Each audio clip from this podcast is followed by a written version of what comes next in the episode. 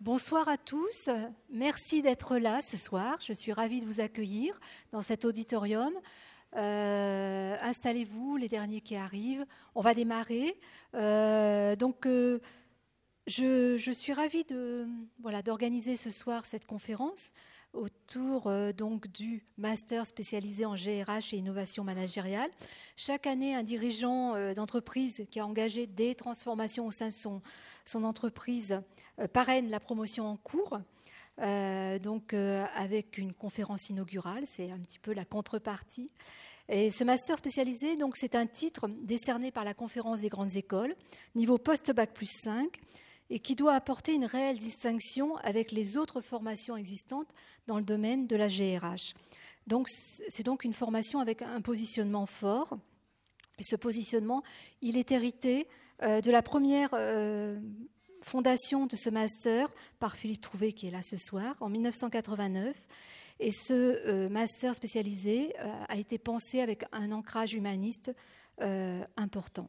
Ce programme, il essaie aussi de répondre aujourd'hui aux besoins de transformation sociale et démocratique des organisations et aux aspirations d'autonomie des salariés. Ces attentes prenant encore plus de résonance dans un contexte d'urgence climatique et écologique. Alors là, je vais vous faire une confidence. Entre nous, je suis lasse, lasse des interventions fréquentes de dirigeants ou dirigeantes surfant sur toutes les modes de management et sur les référentiels très normatifs et alibis tels que le développement durable, la RSE, la QVT, la diversité, l'agilité et j'en passe, inspirés par des gourous du management et de l'entreprise et qui malheureusement restent de l'ordre de la rhétorique c'est quand euh, vous pénétrez dans leur entreprise que vous constatez que tout cela n'est qu'un discours bien emballé par les professionnels du marketing et de la communication et ne se traduit euh, la plupart du temps que par des injonctions paradoxales. Quel contraste douloureux entre les mots et les choses, car rien ne change ou si peu.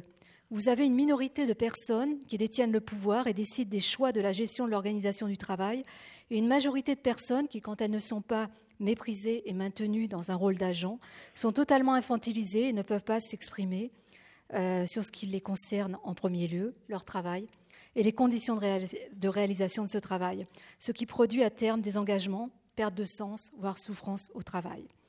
Heureusement, il y a des dirigeants qui rompent avec ce cercle vicieux, et j'espère qu'ils seront de plus en plus nombreux. C'est le cas du dirigeant que nous recevons ce soir. Je suis donc très heureuse d'accueillir Faustin Falcon, PDG de pêcheur.com, parce que j'ai beaucoup d'estime et d'admiration pour ce qu'il a entrepris, mais aussi pour ce qu'il est, profondément humain, sincère, exigeant, éclairé. Ah oui, ça c'est important. C'est un dirigeant qui lit et qui lit euh, bah, euh, des rapports, des euh, essais, des articles, des ouvrages de sciences humaines et sociales pour comprendre l'action et l'engager. Et cela, malheureusement, reste encore trop rare. Et surtout, il est soucieux de faire entreprise avec toute la communauté de femmes et d'hommes qui sont à ses côtés pour réussir ensemble leur projet de transformation. Il nous donne de l'espérance et cela est très précieux aujourd'hui. Alors à toi, Faustin.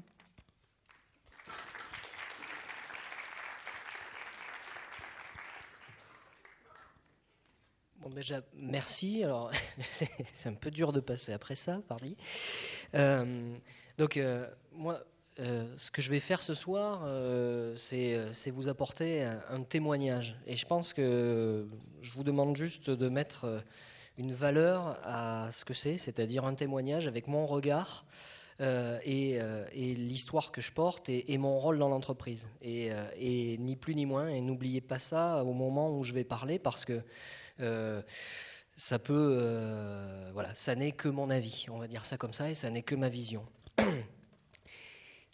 Donc, euh, pour commencer, euh, je pense que pour expliquer ce qu'on a fait, euh, il faut comprendre le cheminement, parce qu'on n'en est pas tout le temps tous conscients hein, de ce des, choix que, des choix que la vie ou la vie professionnelle nous impose, ou nous force à prendre.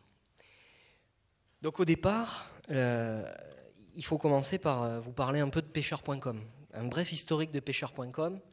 Comme j'ai mis là, c'est, euh, et comme je vais le faire, c'est une start-up story, euh, aussi différente que proche des autres. Alors c'est quoi pour moi une start-up story? Euh, Si je suis, Si je suis très positif, voilà, je dis que le contexte, c'est des entrepreneurs qui relèvent du génie, qui sont plus audacieux que les autres et, qui, et qui arrivent à, en partant de rien, créer des entreprises qui, qui, derrière ont une croissance très très forte et, et, et réussissent et forcent l'admiration de tout le monde. Comme je ne l'ai pas fondé, je peux aussi me permettre de dire que euh, ça peut être ça, mais on peut aussi porter un regard qui est que euh, finalement, l'entrepreneuriat digital, euh, c'est aussi un mélange parfois de un peu de réussite, voire de chance, un peu d'opportunisme, et il faut l'assumer. Mais en tout cas, quel que soit le regard que vous portez dessus, pêcheur.com, ben voilà, c'est quoi? C'est à un moment donné deux personnes qui font qui ont une web agency, c'est-à-dire qui font des sites web pour euh, des, euh, euh, des, institutionnels locaux, qui se disent tiens, pour montrer ce qu'on sait faire, et comme on a du temps de libre, on va faire un site sur la pêche. ils font un site sur la pêche, puis ils s'aperçoivent qu'il y a du trafic sur ce site, et puis euh, ils se disent bah, tiens, euh, ça nous prend du temps, euh, qu'est-ce qu'on va faire? Il faudrait monétiser ça, inventer quelque chose pour, pour gagner de l'argent avec. Et, ils décident de faire une, ce qu'on appelle une marketplace et de vendre des produits dessus. Et puis ça part comme ça. Donc c'est en fait plein d'heureux hasards. C'est un petit peu ce qu'on va appeler, ce que voilà, les scientifiques euh, elle m'appelait la sérendipité, je crois, ou pidité. Euh, voilà, je, confonds toujours sans être dyslexique, mais voilà. Et, en fait, grosso modo, c'est quoi? C'est parfois un peu, euh, un peu ce qu'on appelle être au bon endroit au bon moment, quoi. Voilà. Et puis, une fois qu'on a fait ça, eh ben, quand on est dans ce, dans ce contexte entrepreneurial, il se trouve que il y a la possibilité de se développer vite. Mais pour ça, il faut Bien travailler? Non, pas forcément, oui, mais pas forcément. Il faut lever des fonds. Ça, généralement, dans la startup story, c'est il faut lever des fonds. Donc on va lever des fonds. Donc on construit là-dessus un business de plus-value, mais à court terme. Il faut, l'assumer, hein. c'est la plupart des startup stories se construisent là-dessus. Euh, et, je l'assume encore une fois, d'autant plus que nous, bah, on est là et on est là grâce à ça. Donc il faut le faire au départ, mais il faut pas se mentir. Et, euh, l'histoire de pêcheur, c'est aussi ça. Donc on va lever des fonds alors qu'on perd de l'argent pour pouvoir en perdre plus longtemps. Et, euh, quand on peut en perdre plus longtemps, ben, on grossit et on crée une entreprise sur laquelle on va avoir un regard qui est de toute façon les actionnaires qui nous accompagnent vont vouloir une plus-value à court terme. Donc, derrière, il va falloir euh, imaginer un rachat et donc un changement capitalistique. Et, encore une fois, c'est pas sale, hein, c'est juste objectif ce que je disais. Euh, et on change de paradigme. Quand il y a un rachat, d'un point de vue des équipes, des humains, on change de paradigme. On arrive dans un paradigme. Bah, nous, euh, c'est Decathlon qui est venu nous racheter, donc projet industriel. Donc on, change complètement de, dynamique. on était dans une entreprise où il fallait tester, euh, faire du chiffre en permanence, et là, hop, on se met à faire de la politique. On peut vendre ça, mais on peut pas vendre ça, etc. Euh, le changement de paradigme peut être aussi financier. Hein. On peut avoir des actionnaires qui viennent, et ça c'est dans d'autres startups, euh, accompagner pour, pour repasser un palier de croissance à nouveau. Mais donc nous, euh, bah, c'est ça qu'on a vécu. Hein. Le, contexte et le bref historique de pêcheur.com, c'est ça. Euh, euh, et, donc c'est finalement une start-up assez classique qui a été fondée presque un peu par hasard. Et, si Olivier, le fondateur, était là, il m'en voudrait pas de dire ça. derrière, qui a levé des fonds, un peu comme toutes les entreprises, en imaginant pour les actionnaires et pour les fondateurs faire une plus-value à court terme et puis, on est, euh, ce, modèle-là s'est réalisé. Il y a eu euh, une plus-value actionnariale, qui a, enfin une plus-value euh, à la revente des actions, qui a permis au, au, business angel qui nous avait accompagnés de sortir, aux fondateurs de continuer un peu d'accompagner l'entreprise, mais voilà, schéma assez classique. Et alors là-dedans, comment on peut imaginer un contexte de transformation Quelle est la place du projet humain Quelle est la place du projet euh, là-dedans? Ben Nous, le contexte qu'on a eu, c'est que quand le rachat de Decathlon a été terminé, il se trouve que Decathlon, sur son rachat industriel, a souhaité nous revendre. Et là, ce n'est pas le chemin forcément tout le temps prévu. Il a souhaité nous revendre à un moment donné où l'entreprise, elle était... Euh, elle, continuait de faire de la croissance, mais elle était plus rentable parce qu'elle avait euh, entamé des développements à l'international un peu coûteux, etc. elle, était, dans une phase entre deux, on va dire. Et, euh, là, ben, Decathlon souhaite sortir. Donc, les, les, fondateurs, à ce moment-là, ben, généralement, ils ont besoin de réaliser leur patrimoine. Hein. Ils sortent généralement en même temps que ça, parce que là, sur des imprévus comme ça, c'est comme ça que ça se passe. Donc chez nous, c'est comme ça que ça s'est passé. Le contexte, ça a été Decathlon souhaite vendre, les fondateurs s'en vont. Euh, donc, euh, donc ça, c'est, je, vous, je, vous, mets les, les mots-clés. Hein, voilà. Départ des fondateurs, changement actionnarial. Et qu'est-ce qui se passe à ce moment-là? Comme euh, il faut aller, comme, on ne vend pas au bon moment, euh, il va falloir euh, que les gens qu'on va aller chercher, les actionnaires, ou, la transmission qui va se faire, il va falloir que ça se fasse autour d'un projet, d'une équipe. Qu'est-ce qui va se passer Et donc, moi, la réflexion là-dedans, c'est, dans ce contexte-là, je me pose la question, je me dis, est-ce qu'on peut faire mieux? Est-ce qu'on peut, pour reprendre un anglicisme, est-ce qu'on peut devenir une scale-up, c'est-à-dire c'est l'étape d'après de la start-up hein, quand c'est une vieille start-up, mais est-ce qu'on peut toujours croître en fait, c'est ça que ça veut dire? Est-ce, qu'on a peur du long terme ou pas? Euh, parce que il va falloir peut-être euh, se réorganiser, euh, repenser des choses, repenser un projet. Est-ce qu'on, repart à zéro? Est-ce qu'on est capable de regarder à long terme? Et puis, euh, est-ce qu'on est prêt à sacrifier des gens Ou est-ce qu'on est prêt à sacrifier les gens parce que, parce que clairement, quand, euh, quand on est dans ce moment-là, ben, on peut être aussi racheté par des concurrents, et c'était le cas, qui viennent et qui disent, bah, voilà, euh, vous accompagnez plus ou moins la fermeture de l'entreprise. Après, on appelle ça des synergies. mais parfois, les synergies, c'est au prix des gens qui sont sur place. Donc, voilà, toutes les questions qui se posent à ce moment-là, pour moi, sont, sont celles-là. Et moi, je me dis, euh, je, me suis dit, euh, quand, on était dans ce contexte-là, et que logiquement, euh, je pense que on peut être économiquement peut-être plus efficace, être en accord avec soi-même sur la justice sociale, mais pas sacrifier les gens. Et donc, peut y avoir des problèmes humains ou économiques à régler, on peut se séparer euh, de personnes, mais, en, mais pas en n'assumant pas ou en se cachant. Donc, euh, donc on va euh, essayer de reconstruire et de refonder le pacte social ensemble pour pouvoir, pour pouvoir traverser, traverser cette période de trouble. Donc le, contexte dans lequel on le fait, il est quand même important. et il faut le reconnaître.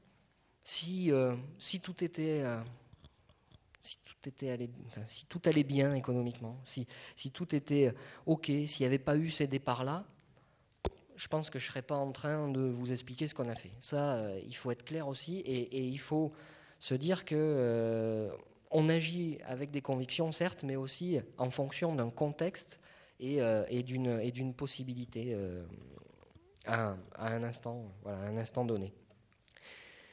Donc, je voulais aborder quand même très, très rapidement ce contexte-là et vraiment insister là-dessus parce que, euh, parce que voilà, le, les prises de conscience ou les illuminations sur des changements, peut-être, mais, euh, mais il faut être modeste, c'est aussi euh, des, des contextes et des histoires entrepreneuriales qui vous amènent à bouger. Maintenant, si on s'intéresse à ce qu'on a fait et à comment on a bougé, m'accompagne de deux, trois slides, c'est juste pour que vous reteniez certains mots-clés auxquels je vais faire référence. Alors, qu'est-ce qu'on a fait? Si je reprends la question qu'a posée, euh, Brigitte en introduction, en fait, c'est vrai, la question c'est et si l'entreprise était l'affaire des salariés? C'est grosso modo, et si on rebâtissait un projet ensemble, mais comment et, euh, comment on le fait vraiment Pas pour, euh, pas pour juste le l'apparence ou le, faire des conférences le, mercredi soir à Clermont. Euh, donc, on a fait quatre implications je l'ai un peu découpé comme ça. On a impliqué les gens, on s'est dit que l'entreprise, ça pouvait être l'affaire des salariés sur la stratégie de développement et d'innovation. Euh, ça veut dire comment on, pourrait, la question que s'est posée, c'est comment on pourrait impliquer les gens dans et comment mieux construire la stratégie de développement et l'innovation qui en découle avec les gens. Parce qu'en fait, c'est bien beau d'avoir une stratégie, hein, mais si on ne sait pas la traduire en action, euh, ça va être compliqué. Et en fait, de mon point de vue, quand les gens se l'approprient, c'est quand même vachement plus facile. Donc on a créé, je vous mets un mot-clé en face, qui s'appelle, ce qui s'appelle l'Aqualab. L'Aqualab, c'est quoi? C'est grosso modo, on a posé un projet, on a essayé de redonner du sens au projet dans l'entreprise, on a affirmé que ce qu'on allait faire, c'était fabriquer des pêcheurs et des chasseurs. On a bien délimité nos terrains de jeu, puis on a sollicité les gens, et on les sollicite chaque année en début d'année, pour savoir quelles idées ils ont. Euh, donc, on commence par une boîte à idées, et toute l'entreprise, de la personne qui fait les colis euh, jusqu'au comptable, en passant par euh, les responsables des RH, euh, ou qui s'occupent du RH dans l'entreprise, ou, les, plus récemment arrivés, je dis ça parce qu'il y en a qui sont dans la, salle, tout le monde participe. Pourquoi? Parce qu'en fait, on peut avoir plus d'idées à plusieurs que tout seul. Enfin, moi, c'est juste ce que je me suis dit. À partir du moment où elles sont bien cadrées. Et ensuite, on s'organise pour mener ces projets, pour essayer de les traduire en action. Alors comment? Ben, Comme en fait, ce n'est pas dans nos contrats de travail, on dit juste, si un projet qui te plaît, on va pouvoir consacrer du temps euh, à ce que euh, tu puisses le mener euh, avec, en équipe. Et donc, il y a plein de projets d'innovation qui sont menés par des gens qui décident d'être soit équipier, soit capitaine dans un projet. Capitaine, c'est-à-dire j'emporte la responsabilité, c'est moi qui dois le vendre. C'est moi qui dois le vendre au reste de l'entreprise. C'est moi qui dois aller chercher des moyens s'il y en a besoin. Donc c'est un degré de responsabilité assez fort, mais je sais que c'est moi. Donc je, crée un, entrepreneur dans l'entreprise. Et on lui demande de, choisir parmi ceux qui le souhaitent deux équipiers pour mener le projet. dans toute la liste des projets qu'il y a, il y a des projets qui trouvent ni capitaine ni équipier. Euh, il y a des projets du coup qui, peuvent ne pas avancer et d'autres qui vont avancer très vite. Mais euh, aujourd'hui, voilà comment un exemple de comment ça se traduit et comment on s'est dit, voilà comment traduire en action et en innovation, en impliquant le maximum de personnes, euh, la, stratégie de l'entreprise. Mais pourquoi? Parce qu'en fait, on innove plus sur des champs plus larges, on implique plus. Euh, et euh, finalement, l'accomplissement visé pour nous, c'est ça, quoi. Plus d'idées, plus d'implications, plus de dynamique, plus de mouvement pour l'entreprise. La deuxième, chose où on a cherché finalement, dans ce qu'on a réalisé, à, faire en sorte que l'entreprise soit l'affaire des salariés, c'est le pilotage de l'activité. Moi, je suis choqué dans beaucoup d'entreprises, en fait, qui se pilote sans sens économique, ou c'est le contrôle de gestion qui prend des décisions qui ont un lien avec le business.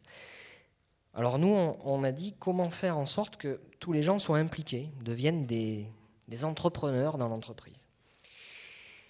Alors, il y a, un mot-clé, euh, et puis euh, il y a une politique salariale qui est à la base de ça.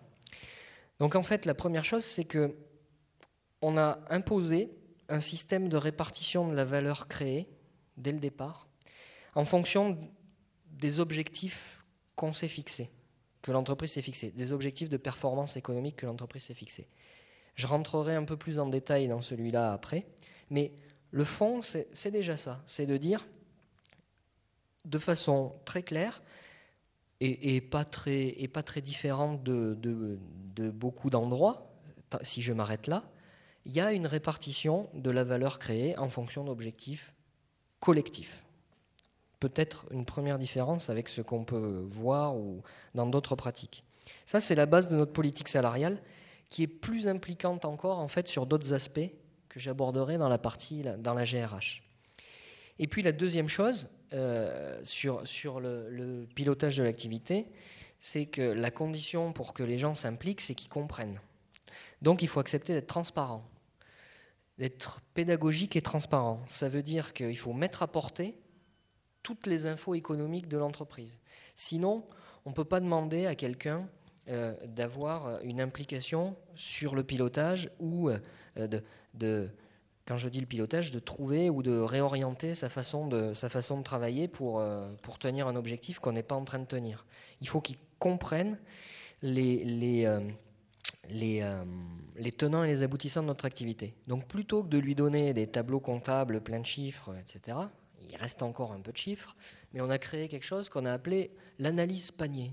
L'analyse panier, chez nous, c'est on prend quelques données comptables et on essaie de se dire, ben, en fait, un client, euh, quand il vient chez nous euh, et qu'il achète, c'est 3 euh, euros de frais de port, c'est 2 euros d'achat de, d'achat de mots-clés sur Google, c'est X euros et à la fin, combien il nous reste En essayant de donner un sens un peu plus à portée de tout le monde. Et ça, tous les mois, c'est diffusé, c'est transparent, et là encore une fois, de, des gens qui sont au marketing euh, jusqu'aux gens qui sont dans le pôle logistique, en passant par les informaticiens, tout le monde est au courant euh, de, de, la, de santé actuelle euh, économique de l'entreprise. Il n'y a pas de...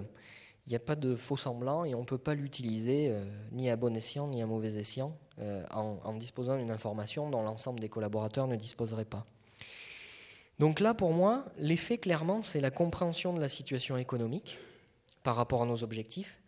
Et comme je l'ai dit tout à l'heure, comme on gagne ensemble et qu'on perd ensemble dans la répartition de la valeur créée, il y a quand même une vraie implication à agir dessus.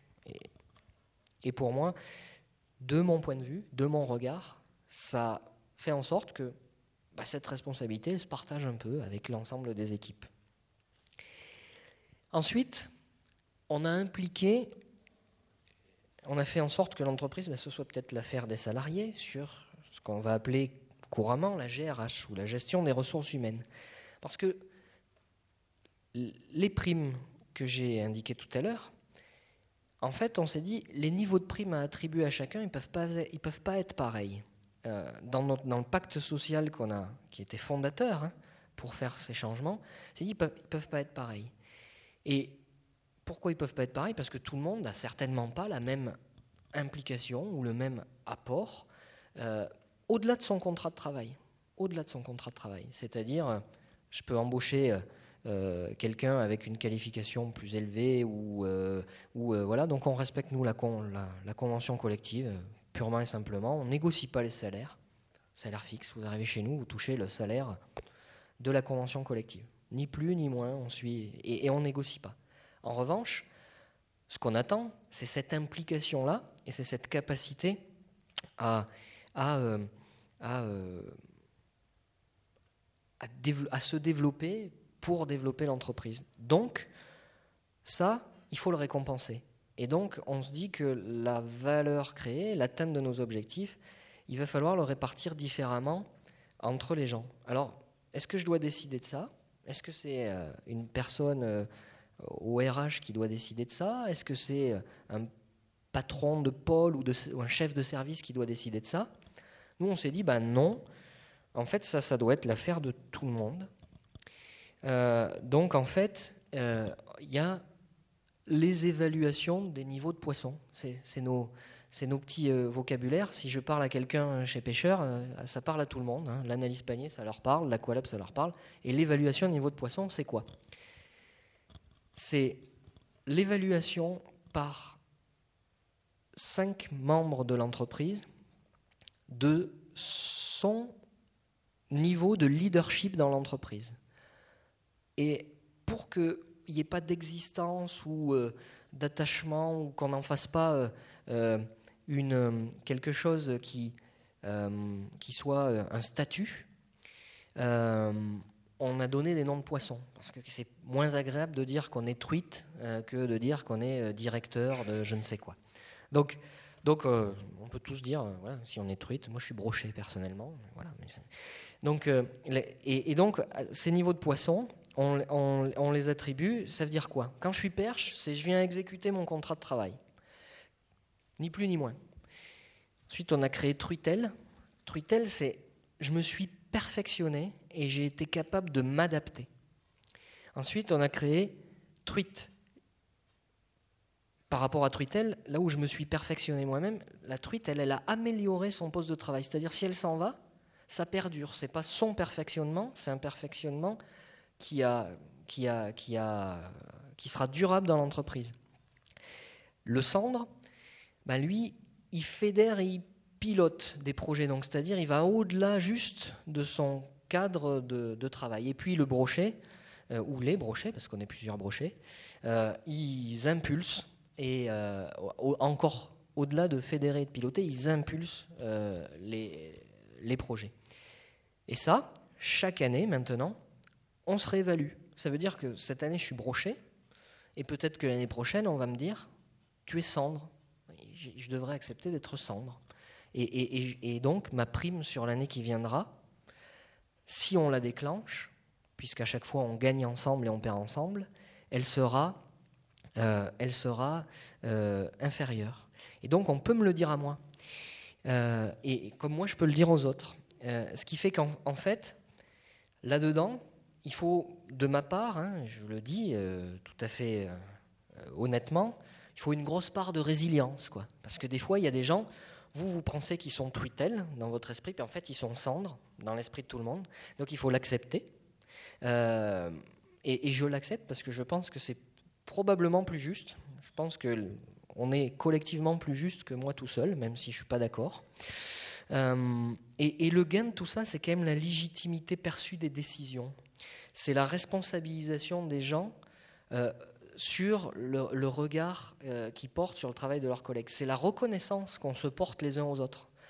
Parce que quand on attend de la reconnaissance et qu'on l'attend toujours du même endroit, ça peut être lourd aussi à porter. Je vous livre encore mon point de vue. Moi, j'adore être reconnaissant. Mais, des fois, j'en manque, je suis désolé, mais je ne peux pas être partout. Je ne peux pas être parfaitement, tout le temps, reconnaissant. Donc en fait, je m'aperçois que en, faisant en sorte que bah, ça, on le lègue un peu, on le donne, on, en fasse l'affaire de tous, on, y gagne là-dessus. Et moi, je trouve qu'on y gagne aussi en justice et en justesse. Euh, et, puis, comme moi, j'aime bien les chiffres aussi, une preuve chiffrée, c'est-à-dire que chez Pêcheur, les salaires, ils ont augmenté, et la productivité aussi. Et jamais autant depuis qu'on a fait ça. La productivité, c'est-à-dire au sens de ce qu'on dépense en masse salariale rapporté au chiffre d'affaires, hein, de manière très basique. Donc c'est formidable parce qu'on a fait les deux. Les gens, ils ont gagné plus d'argent, et l'entreprise aussi. Euh, donc là-dessus, euh, voilà grosso modo là où on s'est dit, ben voilà, voilà en quoi euh, l'entreprise sur la GRH, ça peut être l'implication ça peut être l'affaire des salariés. Et enfin, on l'a fait sur la gouvernance et le dialogue social. Comment on a fait? J'ai mis en face les commissions. Il y en a des petites, puis il y en a des grosses. voilà, j'avais dit que je la ferais, donc je la fais. Voilà. Euh, donc les, commissions, euh, c'est quoi? C'est en fait, on rassemble des, euh, des, collaborateurs de tous les pôles de l'entreprise, de tout niveau de poisson, parce qu'il faut vraiment avoir tous, les, points différents. Et puis, au début de l'année, avec la personne qui est chargée d'animer ces commissions, puis qui est dans la salle, puis qu'on pourra interroger tout à l'heure éventuellement, je, on définit les sujets, au maximum 5 par an, et on demande à ces collaborateurs de travailler dessus avec une petite innovation cette année, puisqu'on essaie d'améliorer les choses, c'est qu'on n'était pas assez innovant. Donc on a dit, ben, on va inviter des intervenants extérieurs. Donc en fait, on ouvre les portes de l'entreprise pour prendre des décisions sur le dialogue social et la gouvernance de l'entreprise avec des gens qui n'ont rien à voir avec l'entreprise. Et puis c'est bien en fait parce que ça permet d'être plus inventif et plus, plus innovant. Donc qu'est-ce qu'on traite comme sujet euh, dans les commissions? Ben, Vous voyez, moi, tout à l'heure, avant de venir, je ne ai pas dit, mais euh, J'ai été franchement hyper agréablement surpris de ce qui a été présenté. Parce que le sujet qu'on avait posé comme ça, puis c'est plus ou moins moi qui l'avais posé, c'était la RSE, la responsabilité sociale et environnementale des entreprises.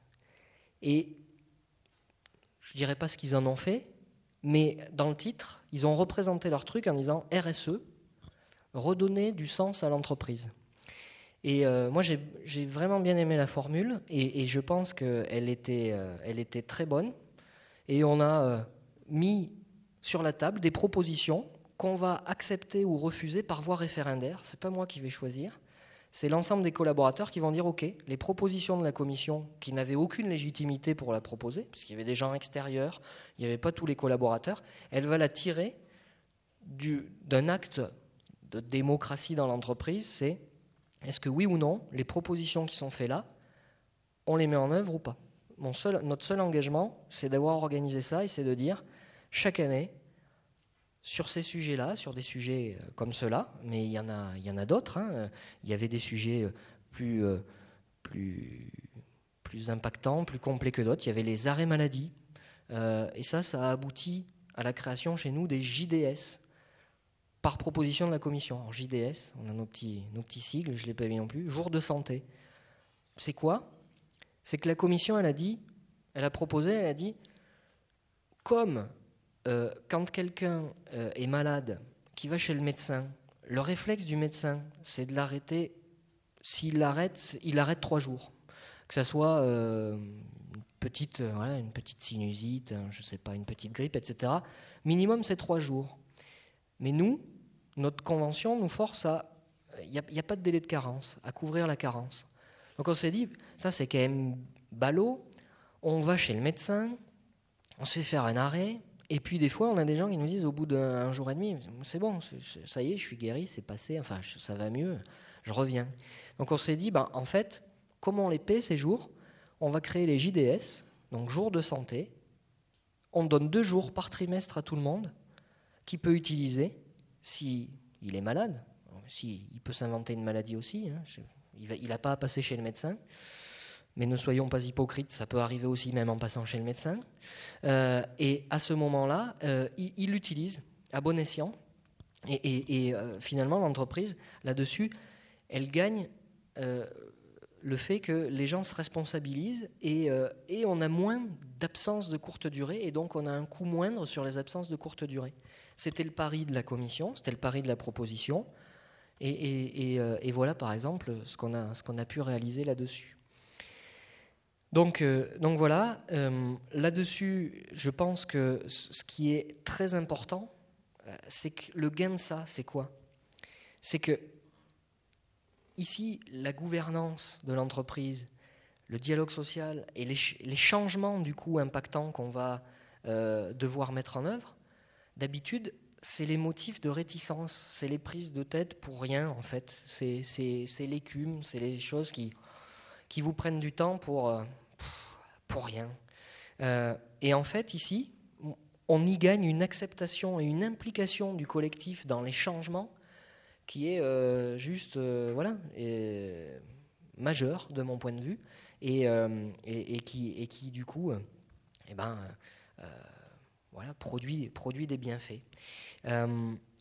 voilà, voilà l'essentiel des, des, des, des, implications qu'on a, qu'on a pu faire. Alors, je pourrais vous citer d'autres choses qu'on a mis en place parce que finalement tout ça c'est aussi une philosophie et c'est un état d'esprit qu'on impulse dans l'entreprise.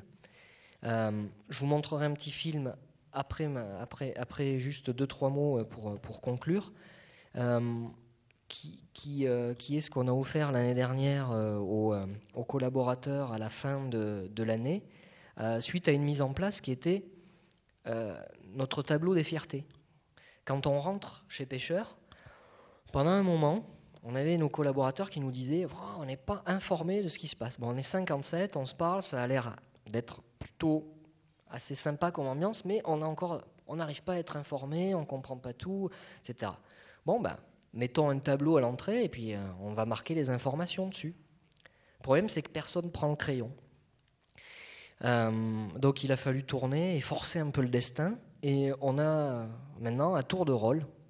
Euh, on prend le feutre, une, on est 57, donc oui, ça fait moins d'une semaine par an, donc c'est pas non plus euh, très lourd. Et le vendredi, tous les vendredis, avant de partir, en début d'après-midi, chaque collaborateur euh, a la charge de passer dans tous les pôles de l'entreprise, dans tous les métiers, pour savoir de quoi on est fier cette semaine. Qu'est-ce qu'on a réalisé et de quoi on est fier cette semaine? Et donc, euh, euh, ça peut être quelqu'un qui est d'habitude à la réalisation des colis, qui va interroger les gens à l'informatique qui font des lignes de code pour savoir de quoi ils sont fiers cette semaine. Et ça force les gens à parler le même langage et à se comprendre entre eux. Euh, et, moi, là, j'y vois euh, quelque chose de très simple, très facile et, euh, hyper pourvoyeur de reconnaissance à mettre en place. donc, voilà, je pourrais citer ça, je pourrais citer encore pas mal d'exemples, comme euh, ce qu'on a encore vécu aujourd'hui. On a un problème sur un métier et on, a un réflexe collectif. On fait ce qu'on appelle des états généraux autour d'un métier. Et sur un réflexe collectif, on, cale une matinée et on réfléchit à comment on change. c'est un état d'esprit qui se crée et qui euh, se diffuse après dans l'organisation. Mais de façon assez concrète, en prenant du recul, les principaux, euh, pour moi, éléments différenciants de notre orga, ils sont là. Donc moi, en conclusion, je dirais qu'en fait, notre démarche, je pense qu'elle présente peut-être un intérêt dans ce qu'elle implique en fait volontairement les collaborateurs dans ce, qui dans ce qui revêt habituellement des attributs du dirigeant ou des cadres dirigeants, de l'exercice du pouvoir ou, ou, de leur exercice du pouvoir. Et en fait, moi, de toutes les entreprises que j'avais pu côtoyer de près ou de loin, euh, tous les chefs d'entreprise avec qui j'ai pu parler, et surtout tous les collaborateurs à qui j'ai pu parler. Je trouve que cette dimension, dans beaucoup d'entreprises, pour pas dire la totalité de ce que j'ai vu, du point de vue des collaborateurs qui n'ont aucune prise dessus, c'est au mieux de la résignation, de la distance humaine, de l'incompréhension, et au pire, on va dire, des non-dits, de la rancœur, de l'opacité entretenue. Et alors je pense que chez Pêcheur, c'est certainement un peu différent. Après, comme on n'est pas manichéen, puis qu'on a aussi notre histoire, euh, il faut aller demander aux collaborateurs, et puis certains vous diront qu'il y a encore du chemin à faire et que bien sûr, c'est pas parfait. Mais euh, moi, je, profite quand même du fait d'avoir une petite tribune et puis un petit peu d'écoute de votre part pour quel que vous, où que vous en soyez de, vos parcours professionnels ou de vos rêves professionnels, moi je, vous invite à vous poser les questions suivantes en entreprise en fait. Et que je me suis posé moi. Qu'est-ce que je, suis réellement capable de faire seul? Moi je vous dis, croyez à la coopération, parce que pour moi c'est ce qui a toujours permis de repousser les limites, et ses propres limites aussi. La deuxième chose c'est que est-ce que vous accepteriez de traiter les autres comme vous n'accepteriez pas être traité Et là, moi je dis, croyez à l'empathie, au moins pour vous-même, parce qu'un jour, vous pouvez changer de position. Et euh, c'est plutôt bien d'avoir développé cet état d'esprit-là. Et puis ensuite, une question que je pose souvent, et donc ça va faire sourire des gens, parce que c'est quelque chose que je répète souvent, est-ce que vous préférez gagner ou avoir raison? Et là, moi, je vous dis, croyez au partage, parce que c'est comme ça qu'on obtient plus de choses à partager. Euh, voilà, c'est mes convictions, et j'en profite pour vous les livrer, et, c'est, je crois, celles qui sont fondatrices de la philosophie qu'on essaie de mettre chez Pêcheur. Et puis enfin, surtout, moi, je pense que qui qu'on soit dans l'entreprise, on mérite d'exister, et qu'il faut s'approprier l'entreprise, parce que fondamentalement, ça n'est pas que sa définition juridique, ça n'est surtout pas que sa définition juridique, c'est-à-dire une société ou une communauté d'associés qui en détient le capital. Pour moi, c'est aussi, et c'est surtout, il faut en avoir conscience, et moi, j'ai pas peur de l'affirmer, quand bien même je détiens une partie du capital de l'entreprise. C'est surtout des femmes et des hommes qui collaborent quotidiennement pour moi, pour créer de la valeur, de l'utilité pour eux, pour des clients, pour des actionnaires et pour parfois la société en général. Et moi, je pense que ça doit devenir, redevenir, je ne sais pas si ça a été, mais ça doit vraiment devenir un lieu d'émancipation qui nous fasse regretter en fait l'école ou la vie d'étudiant parce que moi, la dernière fois que, je, m'éclatais en entreprise, c'était que je m'éclatais, pardon, intellectuellement, c'était c'était dans la vie étudiant, et puis on se dit, ah, tu verras quand tu vas bosser. Ben non, tu verras quand tu vas bosser, ça sera encore mieux. pourquoi ça serait pire? Euh, et, donc voilà, moi, j'ai ces convictions-là et, si je, me plais à venir partager ça, c'est le sens de mon message, c'est celui-là. Et je pense que c'est possible. Voilà. Et donc pour terminer, je voudrais vous montrer, euh, si on m'écoute, voilà un petit film qui, va vous donner voilà, ce que c'est l'état d'esprit de chez Pêcheur. Et donc c'est le petit film euh, qu'on a offert en cadeau de Noël l'année dernière à, tous les collaborateurs. C'est une petite clé USB euh, donc, euh, vous voyez, c'est le geste qui compte, ça coûte pas très cher, et, et c'est le petit message qu'on avait voulu leur faire passer. Voilà.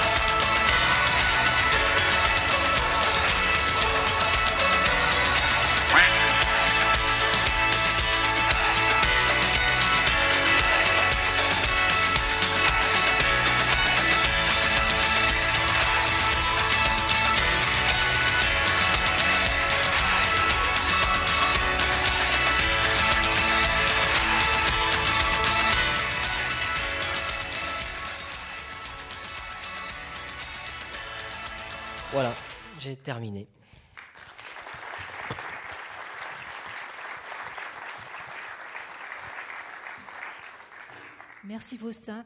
Euh, bien, on va prendre des questions dans la salle maintenant. Je vais vous donner. Euh, Marina, ça sera de ce côté. La première est toujours difficile, mais euh, on va commencer par la deuxième question.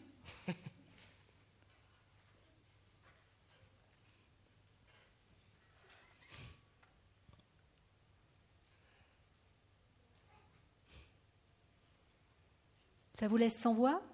Ah, Voilà, Isabelle. Bonsoir, euh, merci beaucoup euh, pour cet exposé. C'est euh, un grand bonheur de, vous entendre. Ce n'était pas la première fois pour moi, mais c'est toujours un grand bonheur. une question, parce que, en fait, quand on vous entend, on se dit c'est super, c'est ce que j'aimerais faire dans toutes les entreprises dans lesquelles je voudrais travailler à partir d'aujourd'hui. Et en même temps, je me pose la question de savoir comment ont vécu vos collaborateurs tous ces changements à partir du moment où effectivement vous avez commencé à changer de paradigme finalement.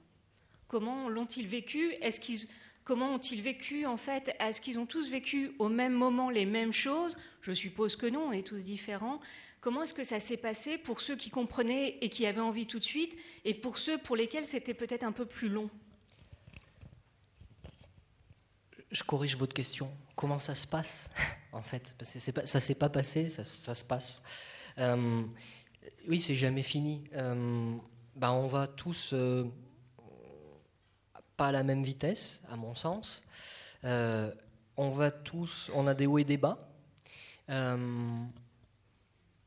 moi, j'y suis allé quand on a posé un peu ces fondements. Il a fallu poser des fondements un peu drastiques. Je l'ai, je l'ai pas, j'ai pas énormément insisté dessus, mais c'est la refonte du pacte social d'entreprise, c'est-à-dire de la politique salariale, qui a été mon temps 1. Pourquoi? Parce que c'était jamais le temps 1 chez personne d'autre. Et moi, je pense qu'on refond rien si on met pas ça au centre. Parce que tout ce qu'on était venu faire, il n'y a pas de collectif dans une entreprise si on ne parle pas de la répartition de la valeur créée. Ça, c'est une conviction forte que j'ai en moi. Euh, et, il va falloir se lever de bonheur pour m'en faire euh, démordre. Euh, donc, donc le premier temps, ça a été ça. Euh, et, alors certains, ben, certains, ils voient des opportunités, d'autres moins. Il y, a de tout. Et, puis, comme on l'a dit, ça va, ça va et ça vient, quoi, hein, grosso modo, parce que on n'est pas tous réguliers aussi. On a des bonnes périodes, on a des moins bonnes. Le truc fondamental, ça a été d'affirmer que je ne sortirait personne sous prétexte qu'il ne serait pas d'accord avec moi, enfin sortirait pour parler euh, poliment, hein, ou euh, rendrait la vie dure à quelqu'un qui ne serait pas d'accord avec moi. Parce que euh, quelqu'un qui n'est pas d'accord avec moi m'est peut-être même plus utile que quelqu'un qui est d'accord. donc le principe, ayant affirmé ce principe-là, bah, au début il y a des réticences, puis on gagne avec des actes en fait. On gagne à le faire, à continuer de le faire, à rester droit dans ses bottes, à continuer de le faire, quels que soient les contextes, quelles que soient les circonstances. Et on, convainc les gens, j'ai envie de dire un par un peut-être. Euh, voilà. Il y a Sonia qui, est, qui fait partie de l'entreprise, qui est juste devant, qui, qui, peut, qui, qui, aura peut-être pas tout à fait le même point de vue ou qui le verra différemment. Euh, mais, mais globalement, voilà, tu me corriges si je me trompe, mais c'est un peu, un peu ça. Quoi, hein. voilà. Je sais pas si j'ai répondu. Euh, voilà. C'est pas, non, c'est pas idyllique. C'est idyllique pour moi parce que c'est formidable. Parce que, euh, grosso modo, ce qui est censé reposer que sur mes épaules dans une petite entreprise, je, le fais reposer sur 57 épaules. Ah, c'est, facile de dire ça et, ça, paraît, ça paraît même ingrat de ma part. Euh, je pense que c'est très exigeant d'arriver à le faire reposer sur 57 épaules en fait. Donc, euh, mais, c'est vachement plus accomplissant euh, et puis c'est pour moi plus efficace. J'en démords pas quoi. Voilà. D'autres questions? Ou Sonia, tu veux répondre? Non? Tu veux me poser une question? Est-ce que je m'amuse? Ouais, oui, oui, je, je, ouais, enfin, moi je vis les choses passionnément, enfin tu le sais. Euh, ce sujet-là passionnément, euh, ça va au-delà le sujet et même il va au-delà de l'entreprise pour moi. Voilà, donc euh, c'est passionnément, oui. voilà. Bonjour. Bonjour. Euh, je voulais savoir, euh, vous avez dit que, vous, que l'entreprise reposait sur 57 euh, salariés, mais comment arrivez-vous à faire réellement confiance aux nouveaux arrivants directement et savoir qu'ils sont vraiment impliqués et, et qu'ils sont vraiment au final des personnes de confiance? Alors déjà, je fais un truc, enfin, on impulse un truc dans l'entreprise qui est la confiance, hein. Euh, euh, c'est pas une gestion du risque chez nous. La confiance, c'est on sait qu'on est vulnérable, on sait, mais on y va quand même. On peut se tromper, mais on y va quand même. Et ça, c'est déjà un point important. Si vous voulez intégrer des gens, et si vous voulez pas que ça reste un entre-soi dans lequel on n'arrivera plus à, grandir, il faut partir avec ce postulat. Premier élément. deuxième élément, ben en fait, moi, c'est difficile, mais je viens de dire que je me reposais sur 57 personnes. Aujourd'hui, je participe encore aux évaluations, à toutes les évaluations. On est cinq. J'y suis à chaque fois en tant que gardien du temple avec Sonia. Euh, et il y a trois autres collaborateurs.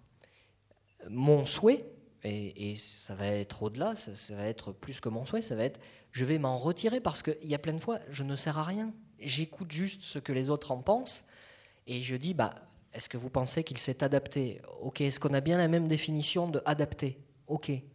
Une fois que j'ai vérifié ça, bah, c'est ok. Et une fois que cette, ce, vocabulaire, ça veut dire quoi s'adapter? Euh, Par exemple, hein, pour, pour les évaluations de Trutel, est acquis dans l'entreprise, j'ai plus rien à faire dans les commissions. De toute façon, je n'ai déjà rien à faire dans ces commissions parce que je, ne sers à rien en fait. Donc, euh, je n'apporte pas une vision différente.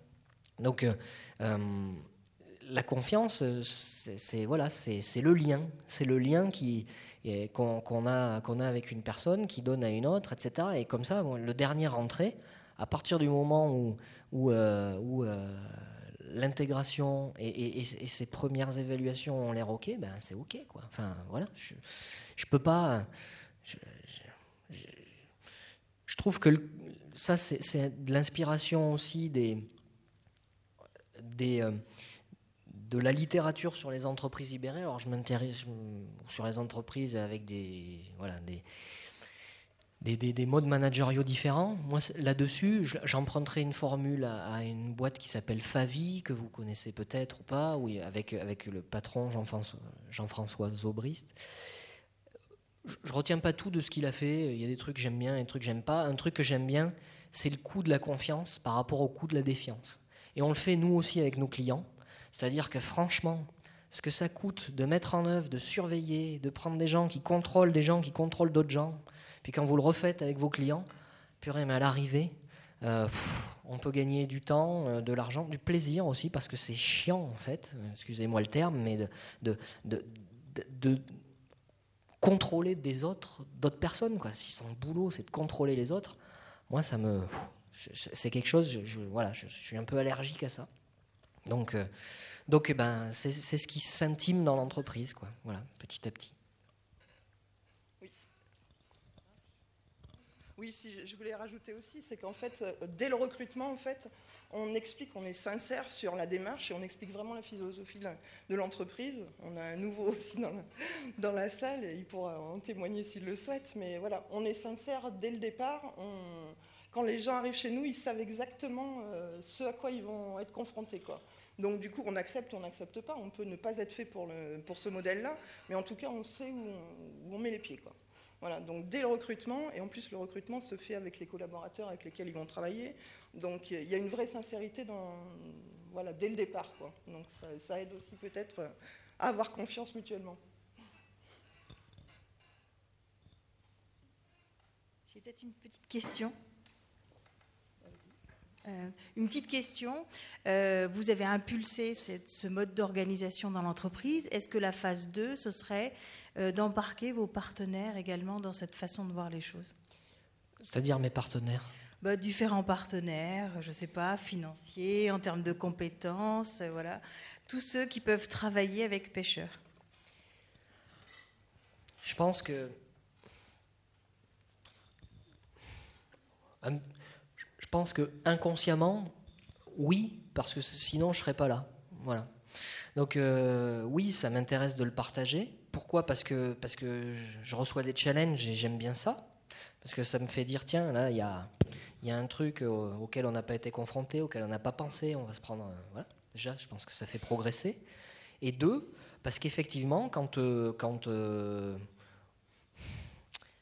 on est de l'ordre des convictions qu'on a construites et qu'on a l'impression que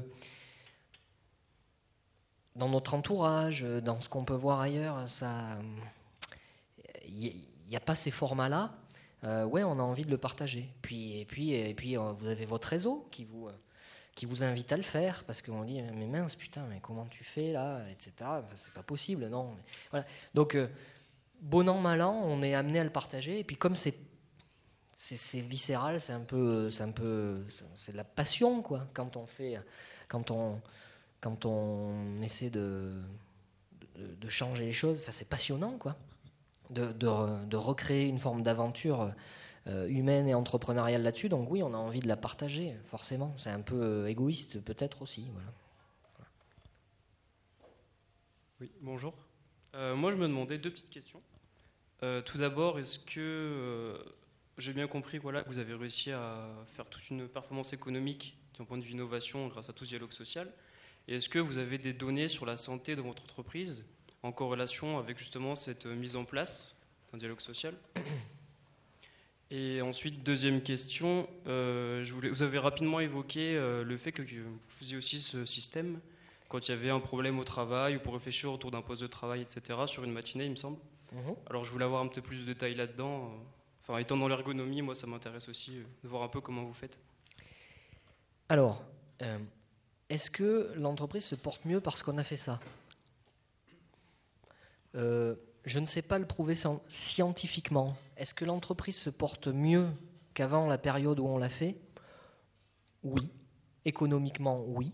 La croissance est plus forte, la rentabilité est beaucoup plus forte. Est-ce que c'est grâce à ça? J'en sais rien. Je vais même vous dire, je ne devrais pas le dire, je m'en moque un peu en fait.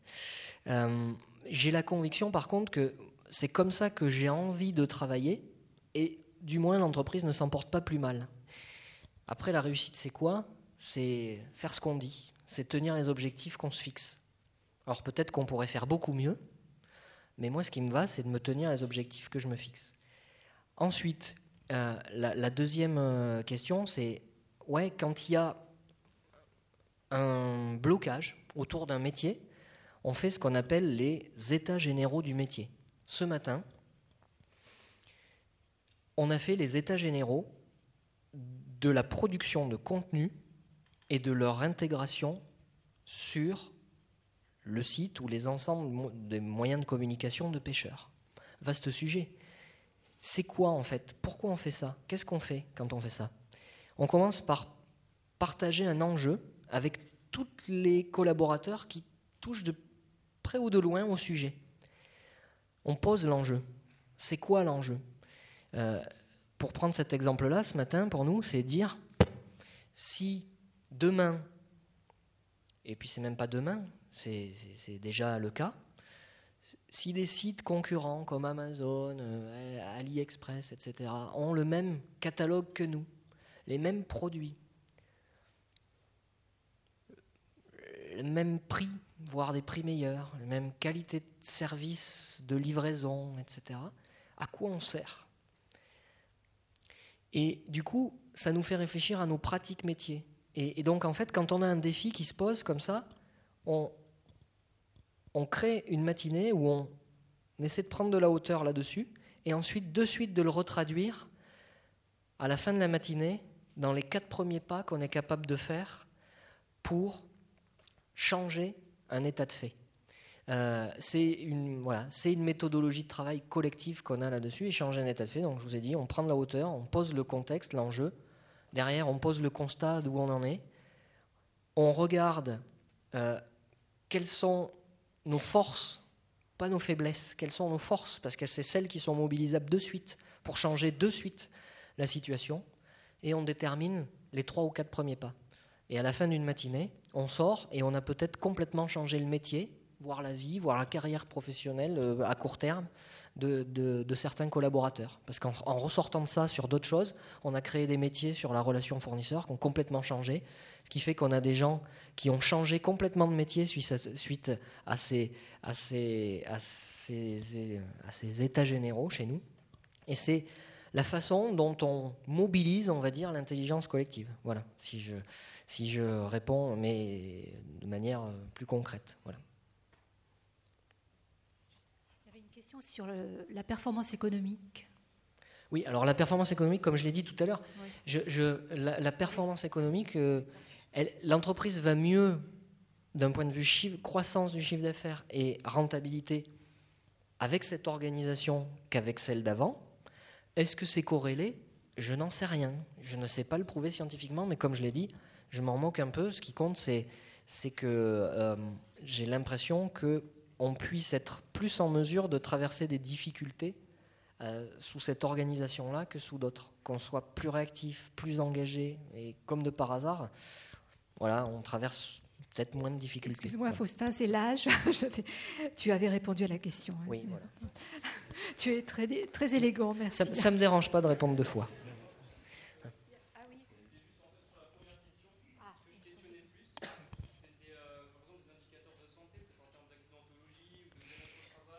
En tant qu'ergonome. alors, les indicateurs de bien-être au travail.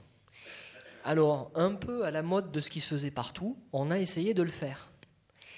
Et puis, on a un petit peu arrêté, euh, même complètement, parce que les indicateurs de bien-être au travail, c'est quand même un peu compliqué, quoi. C'est quand même un peu compliqué de mettre de l'objectif dans le subjectif, puis d'en faire quelque chose. Donc vous avez des gens qui vous disent ça va, ça va pas, et puis c'est votre faute si ça va pas, parce que vous n'avez rien fait, parce que je vous avais dit que ça allait pas, mais de toute manière, ça n'avait rien à voir avec le travail. Enfin, voyez, pour moi, c'est assez compliqué ces indicateurs, et c'est pas la panacée. Euh, on peut demander aux gens ça va, ça va pas, euh, voilà, mais, on n'a pas encore trouvé la bonne formule. On a, on a essayé passer un moment, et c'est même les collaborateurs qui nous ont dit arrêtez, parce que vous n'en faites rien, et grosso modo, vous nous saoulez à nous demander si ça va, quoi, tous les mois, ou tous les trois mois. Donc euh, voilà, on, va se dire qu'on fait autrement. Voilà, on, essaie d'agir plutôt que de regarder. Ça avait un côté incantatoire, moi qui me. J'aime pas ça.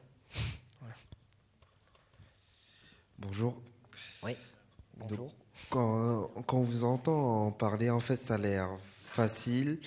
Et on, a vraiment envie de transposer ce modèle-là dans, notre entreprise, si, on a une, entreprise.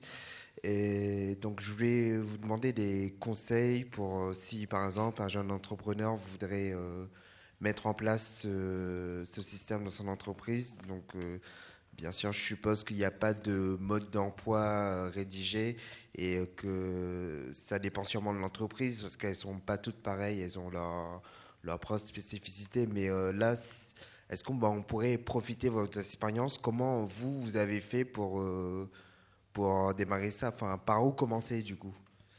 Et aussi, ben, du coup, si dans ce processus-là, on rencontre des réticences comment réagir? Parce que ben, pas tout le monde est euh, prêt, on va dire, au changement.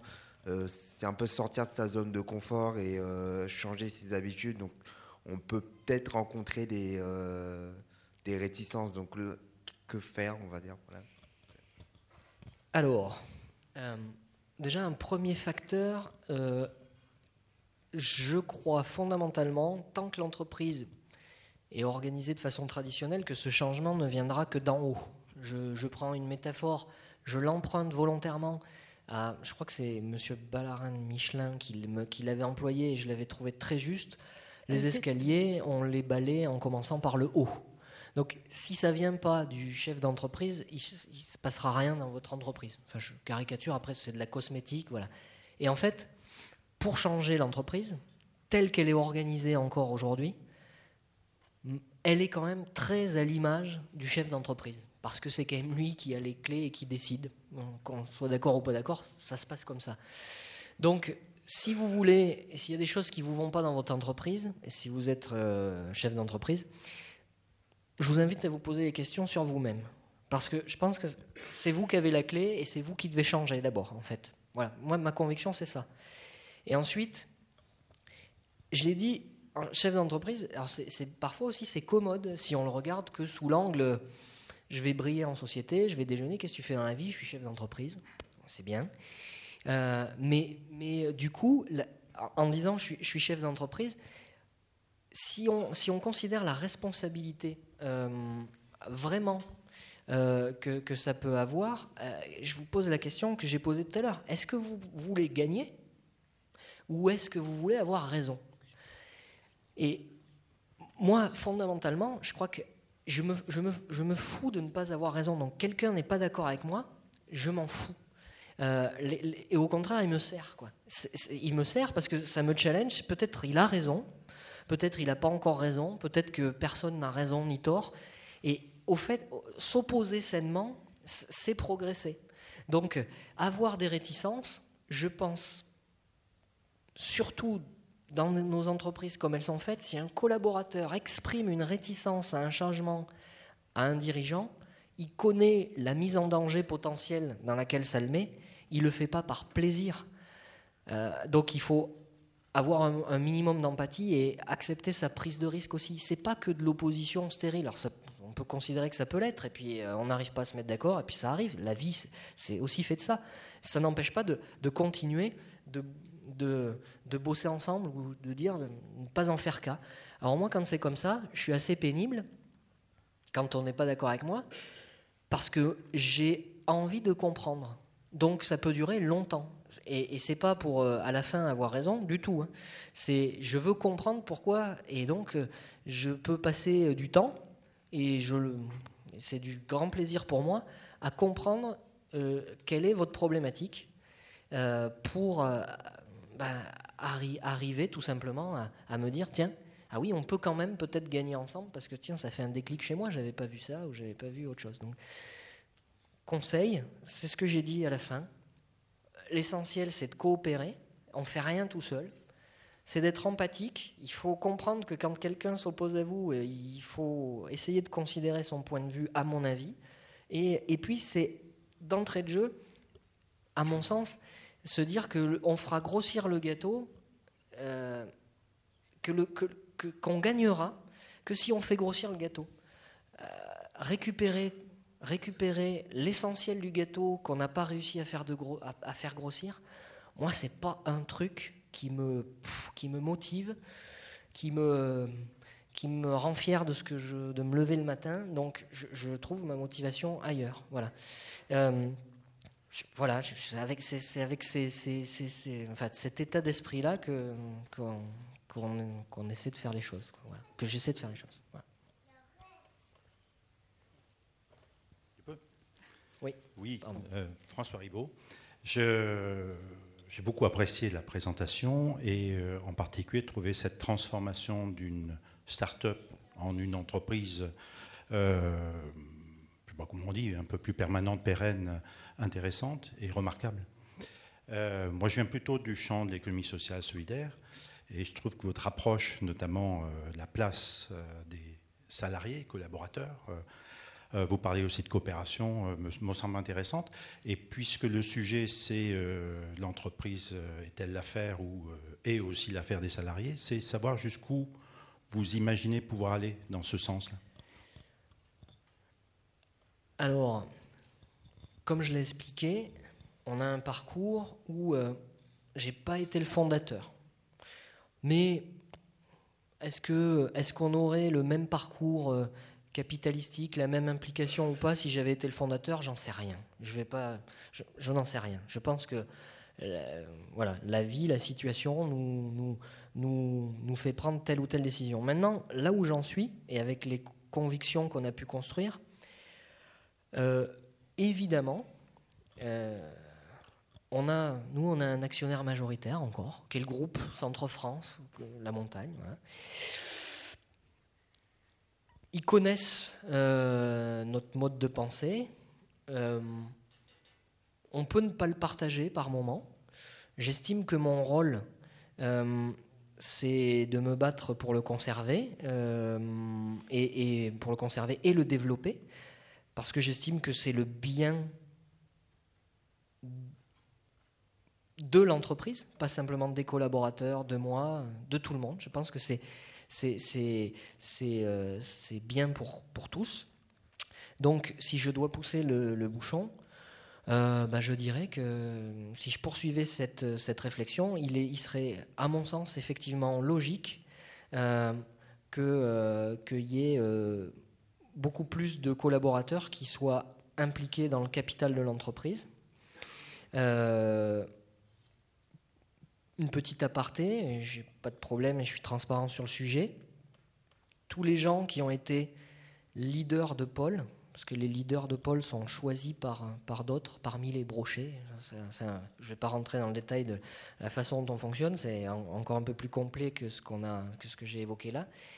Euh, j'ai proposé à tous de, de, de devenir actionnaire de l'entreprise et de, porter cette négociation au moment du rachat euh, du groupe Centre France par Decathlon, euh, du, oui, pardon, de pêcheurs par le groupe Centre France au moment du rachat des parts à Decathlon. Euh, on, l'a négocié, on est actionnaire minoritaire.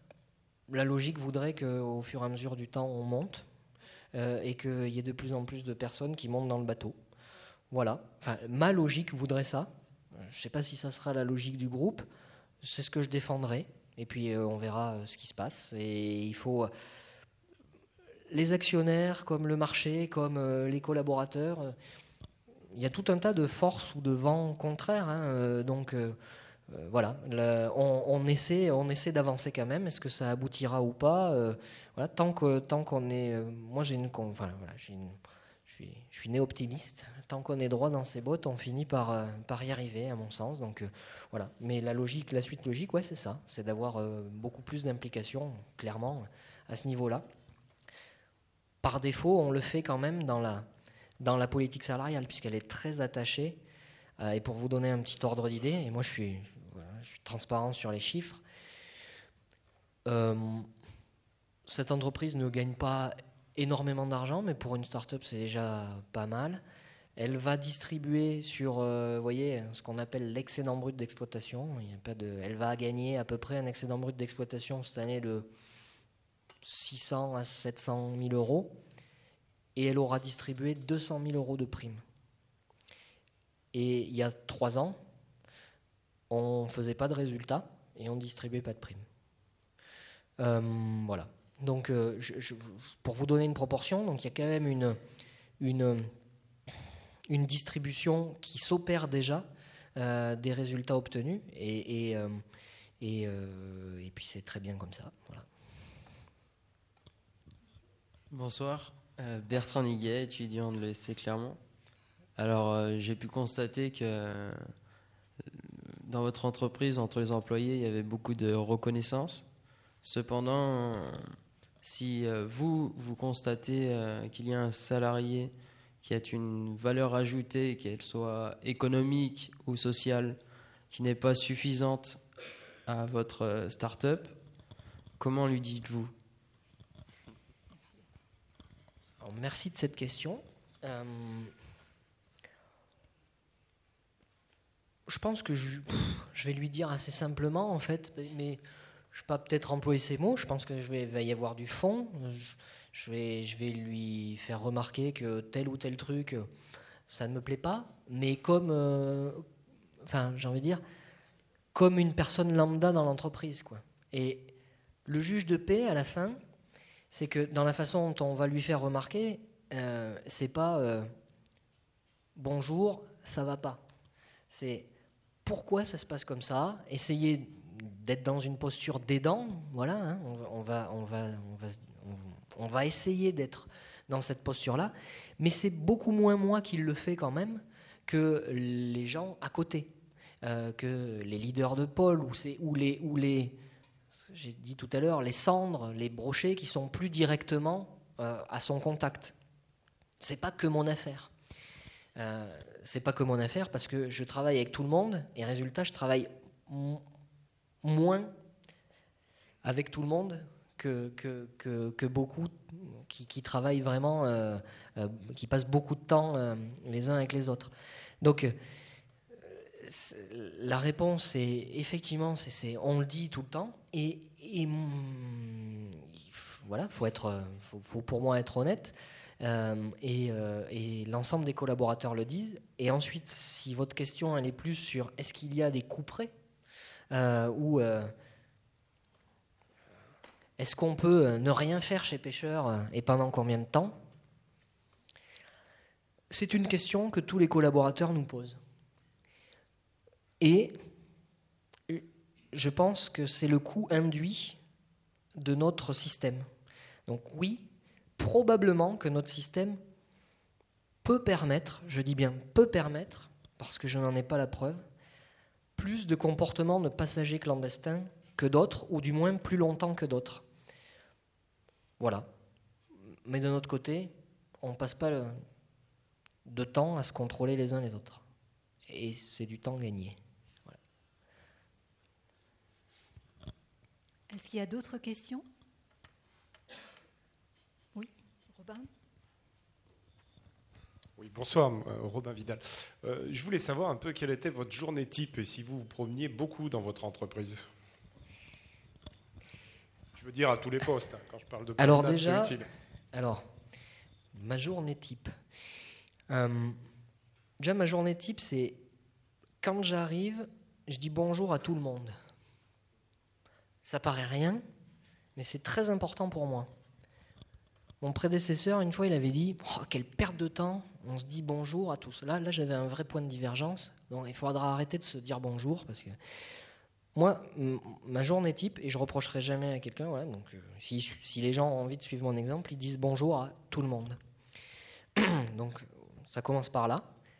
Et vous apercevez que quand je dis bonjour à tout le monde, j'arrive à 8h30, le temps que j'arrive pour m'asseoir, j'ai pas de bureau. Hein. J'ai un bureau euh, volant, c'est-à-dire je m'installe. c'est vrai que ça fait un petit moment que je suis installé au même endroit, mais bon, je change assez régulièrement. Le temps que j'arrive à la place que j'occupe actuellement, généralement, ça m'a pris une heure. Pas pour faire la bise à 57 personnes ou la refaire dix fois, mais parce que en faisant le tour de l'entreprise, déjà, le matin, j'ai été à la disposition, en disponibilité de beaucoup de collaborateurs qui avaient une sollicitation sur leur travail, sur une prise de décision, sur quelque chose. Euh, et, mm, ils n'attendent pas forcément le matin pour euh, forcément me le demander, mais, ça permet, c'est parfois une prise de hauteur qui va m'aider sur autre chose. Voilà. Donc déjà, ça dure parfois, voilà, ça peut durer une heure. des fois, ça va plus vite, mais ça peut durer une heure. Euh, après, mon rôle opérationnel, parce qu'il y en a quand même un hein, que, personne ne fait, euh, ça va être la production de ce que je disais tout à l'heure, de tous les indicateurs de prise à la décision. Ça va passer par moi. Je vais donner les clés pour que tout le monde puisse travailler, prendre ses décisions. c'est ce qui m'occupe en fil rouge, on va dire. Et ensuite, ben, la journée, elle va dépendre du contexte de, l'endroit où on va m'avoir sollicité. Donc je peux passer, je peux, je peux euh, faire une journée qui va être consacrée à une question sur la logistique, je peux faire une journée qui va être consacrée à une question sur, sur le marketing, etc. Enfin, une journée. Je peux passer du temps à. Moi, je considère que pendant le laps de temps où tous les, tous les collaborateurs sont là, on fait en sorte d'être tous là entre 9 et 16 heures. Et ensuite, il y a des horaires flexibles pour les uns ou pour les autres. Euh, moi, je suis à leur disposition. Donc, ils me, sollicitent euh, euh, et, je participe à leurs réflexions, à leurs besoins de prise de décision, etc. Et c'est plutôt effectivement les brochets ou les cendres, ceux qui sont en charge de mener des projets, qui ont euh, plutôt ces sollicitations. Et une fois qu'ils sont partis, j'essaie de ne pas partir trop tard, mais j'aime pas me couper dans le travail. Donc je fais la production que je dois faire, généralement à partir de 18h. Et puis, euh, et puis euh, voilà, je, je, rentre chez moi, je vois mes enfants, je retravaille le soir si j'en ai besoin, etc. Voilà ma journée type. Je ne peux pas. voilà, je, quand je suis dans l'entreprise et où et les collaborateurs en même temps que moi, ma priorité c'est eux. Voilà. Je crois que je, je pense être disponible. Voilà. Après, je, je peux me tromper, non, mais voilà, je pense être sollicitable et, le plus disponible possible. Plus de questions? Si? Ah, Et le.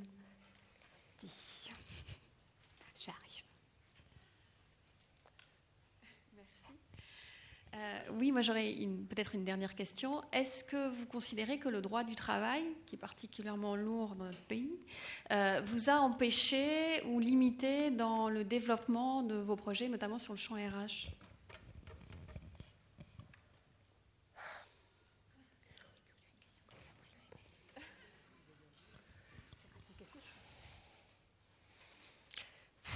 Je sais pas. Je, euh, il n'a pas été utile. Je pense qu'il n'a pas été utilisé euh, pour m'empêcher. Je pense que peut-être il pourrait m'empêcher, et je pense que j'ai pris des risques, qu'on a pris des risques et qu'on a fait des choses qui sont très border. Euh, mais c'est ça, hein. entreprendre, c'est prendre des risques. Donc, y compris sur ce sujet-là. Et encore une fois, moi je me dis, quand on est droit dans ses bottes, si on fait les choses avec, avec voilà, honnêteté, euh, généralement, on finit par s'en sortir pas trop mal. On a eu un cas de conflit au prud'homme avant cette, euh, modification, ou juste euh, au, début de cette modification humaine. On n'a pas, et, avec pas de fond en fait, parce que c'était pas une pratique qu'on avait. enfin, on, essayé toujours de faire les choses. On l'a gagné. Et on n'a pas eu de conflit depuis. Voilà, on en aura peut-être d'autres. Euh, mais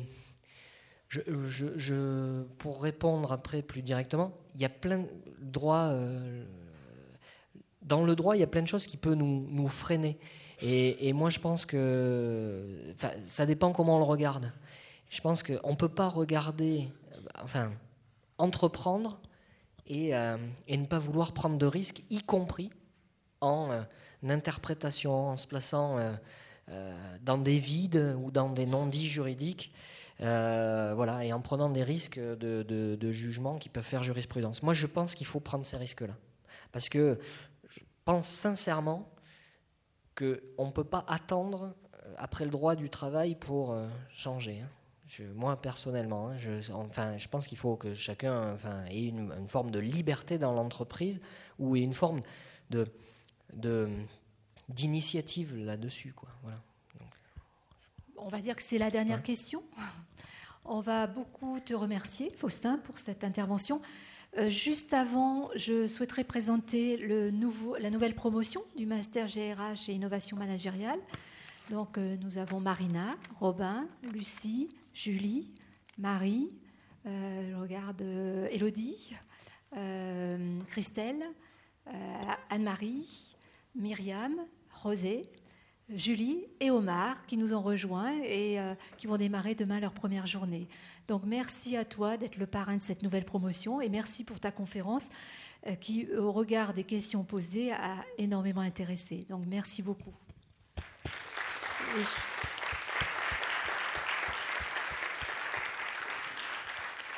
Avant de partir, surtout, n'oubliez pas, il y a un cocktail. Donc nous avions prévu pour 70 personnes, je ne sais pas si on est 70, mais profitez-en. Le cocktail est pour vous et peut permettre aussi de prolonger euh, cet échange. Donc merci beaucoup à vous et restez encore un petit moment euh, pour euh, profiter de ce cocktail. Merci.